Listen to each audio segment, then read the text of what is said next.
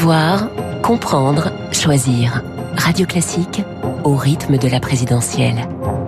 L'édito politique avec le Figaro.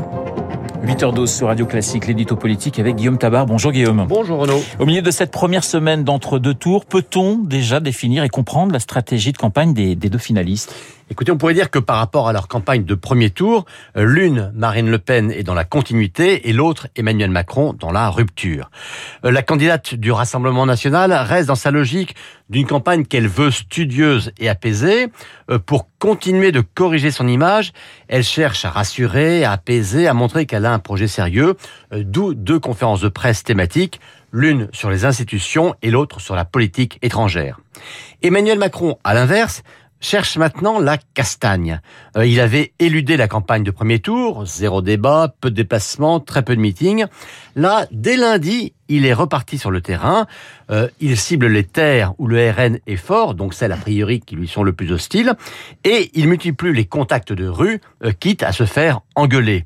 Alors l'une évite de se montrer brutale, l'autre s'efforce de descendre de son Olympe.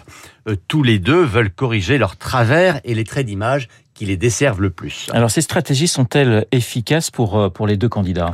Ça, vous me direz, on le verra le 24 avril. Disons que pour l'instant, les sondages ne bougent pas trop avec une victoire accordée à Emmanuel Macron euh, de 53 à 55% selon les instituts, ce qui est quand même plus large que bien des commentaires qui alertent sur une victoire possible de Marine Le Pen. Mais pour revenir à la campagne elle-même, eh bien, les deux finalistes ne sont pas à l'abri chacun de ce qu'on pourrait appeler des fautes de quart.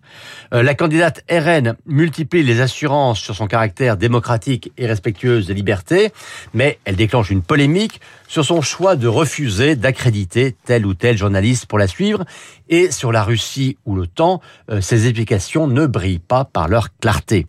Euh, Emmanuel Macron, lui, s'expose tous azimuts, mais au risque d'un certain brouillon sur sa ligne. À votre micro hier, hein, Pascal Perrineau disait que la frontière était mince entre l'art de la synthèse et l'art de la girouette. On l'a vu sur les retraites, hein, où le désir de séduire les électeurs de Mélenchon l'a fait bouger à la surprise et même parfois à la fureur de certains de ses proches. Alors son dialogue avec une femme voilée à Strasbourg fait-il partie de, de ces fautes de quart pour vous, Guillaume? Alors en tout cas, ça fait partie de cette même stratégie visant à la fois à cogner sur Marine Le Pen et à faire des clins d'œil aux mélenchonistes. Le voile islamique, on le sait, est interdit dans certains lieux comme par exemple l'école, mais pas dans la rue. La candidate RN, elle, elle veut l'interdire dans tout l'espace public. Et à l'inverse, les résultats du premier tour, notamment dans certaines communes de la banlieue parisienne, montrent que Jean-Luc Mélenchon a capté le vote musulman et le vote communautariste. Eh bien, face à cette jeune fille voilée, euh, voulant dénoncer la proposition de sa rivale, Emmanuel Macron été jusqu'à la féliciter et à lui décerner un brevet de féminisme. Non d'ailleurs sans une certaine naïveté quand il lui demande si elle a choisi de porter le voile ou si on l'a forcé de le faire, comme si elle allait le dire si ça avait été le cas. Et cette image peut troubler bien des électeurs, même pas forcément favorables à une interdiction pure et simple. C'est le risque, hein, avec ces contacts de rue, ne pas toujours maîtriser l'impact d'une image. L'édito politique signé Guillaume Tabar tout de suite.